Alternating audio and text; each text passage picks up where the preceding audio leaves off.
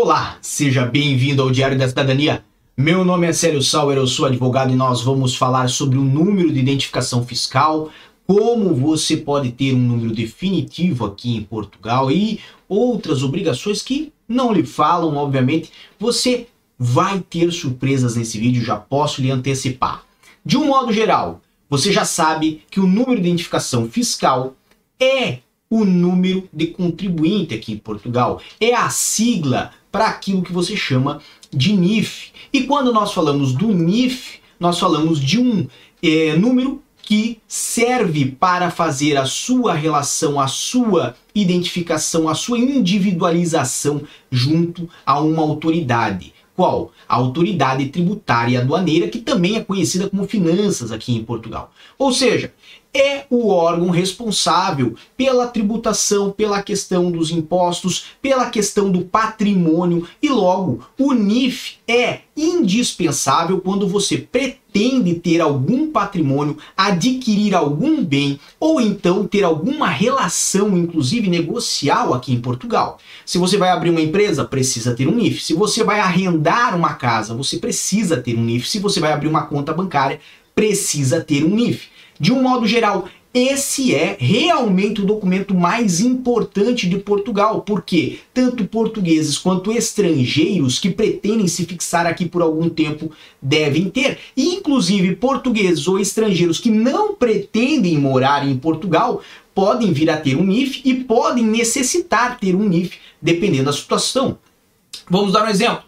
Vamos botar a situação de José que quer adquirir um hotel em Portugal e, através desse hotel, a, é, obter dinheiro no país, ter dinheiro, receita, ter resultados financeiros no país. Óbvio, José, antes de fazer essa aquisição, vai ter que ter um NIF, que é o que vai lhe permitir fazer a aquisição daquele bem, daquela, daquele patrimônio, daquele imóvel que ele vai transformar num hotel e, evidentemente, posterior, vai ter que tanto utilizar esse NIF para fazer a constituição de uma sociedade aqui em Portugal, por exemplo, quanto também para ter uma conta bancária aqui em Portugal para, obviamente, receber aí os, os benefícios, o faturamento desse hotel. Dei apenas um exemplo. É óbvio, existem muitas aplicações para a razão de você ter um NIF. Agora, o que importa, o que você está interessado em saber nesse vídeo é sobre o NIF definitivo, porque muita gente lhe fala disso, você já deve ter visto em algum grupo, alguma coisa, que o seu NIF não pode ser provisório, tem que ser definitivo.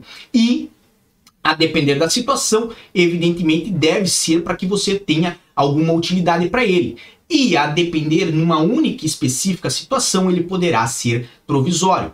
Quando nós falamos do NIF provisório, nós falamos de um número de identificação fiscal feito pelos bancos portugueses, quando você abre uma conta, mas você é um cidadão estrangeiro e não está em Portugal, e os bancos portugueses fazem este número de identificação que serve unicamente para aquela conta bancária. Então, com esse NIF provisório, você não pode fazer aquisição de bens, não pode fazer o arrendamento de uma casa, não consegue fazer a abertura de uma empresa, não consegue nada. Ele não tem utilidade para nada além daquela conta bancária para o qual o único, a única razão dele existir, né, e pelo qual ele foi feito. Então, é assim que você identifica um número de identificação fiscal provisório, um NIF provisório. Quando nós falamos do NIF definitivo, aqueles que começam por 2 ou por 3, por exemplo, no caso das pessoas singulares, hoje os NIFs começam pelo número 3, e esses números de identificação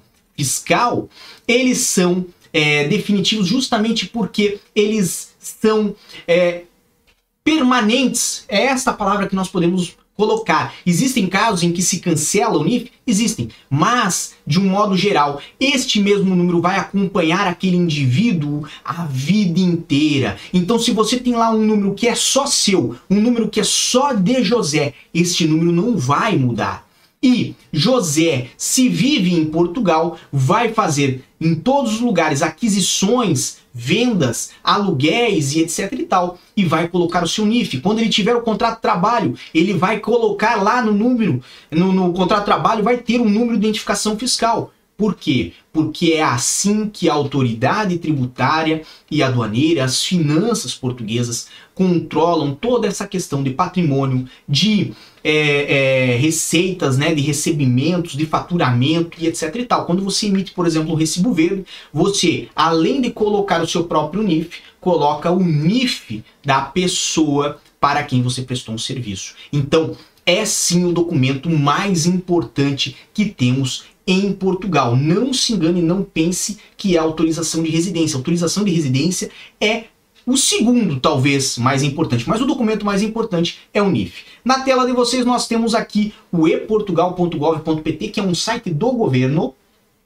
e aqui tem várias informações sobre como pedir o número de identificação fiscal para pessoa singular. De um modo geral, ele é atribuído na hora e ele é gratuito, mas você tem que cumprir algumas regrinhas e ter alguns documentos para poder fazer o NIF, certo? De um modo geral, vai ter que ser numa loja da autoridade tributária aduaneira, que pode estar dentro da loja do cidadão, e deve ter um documento de identificação civil, que pode ser o seu cartão cidadão, pode ser o passaporte, por exemplo, se você é de um país terceiro. Se você é de um país da União Europeia, pode ser o seu documento de identidade de cidadão europeu, vamos dizer que seja de cidadão italiano, por exemplo. E você tem que ter também um comprovativo da morada, do seu endereço atual. Quando você não é residente em Portugal e somente nessa situação, você necessita ter um representante fiscal para o efeito do pedido de NIF. Se não, se não você mesmo pode ser seu próprio representante. Agora, vem aquela informação que eu falei que eu ia trazer para vocês que poucas pessoas falam. Quando você tem um NIF definitivo, e esta é uma grande obrigação de quem tem um NIF definitivo.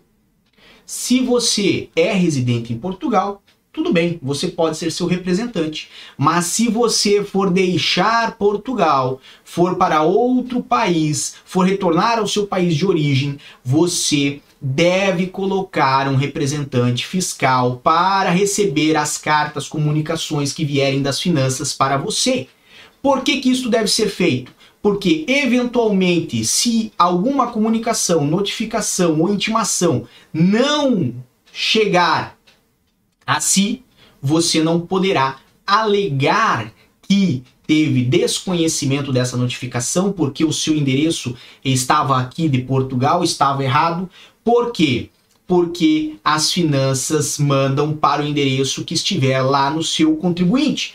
Ou seja, a culpa disto estar desatualizado, a culpa disto estar sem é, é, capacidade de lhe notificar efetivamente é sua e logo será considerado como cumprida aquela notificação.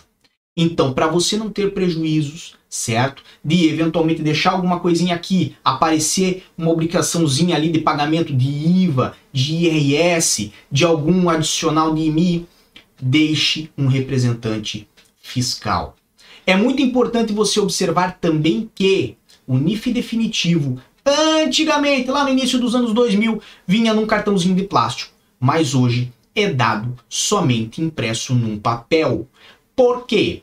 Porque o papel não importa, o que importa é o número. E se o número lhe foi atribuído, ele vai lhe acompanhar o resto da vida. Esse é o nosso assunto desse domingo. Fico muito feliz que vocês estiveram aqui conosco. Agradeço Marcelo Pinheiro por ter me mandado uma boa noite, uma boa noite para vocês todos. Desejo muita força e boa sorte. Por enquanto é só e tchau. O que você acaba de assistir tem caráter educativo e informativo. Compõe-se de uma avaliação genérica e simplificada. Agora, se você quer saber de fato como as coisas são, você vai ter que ler.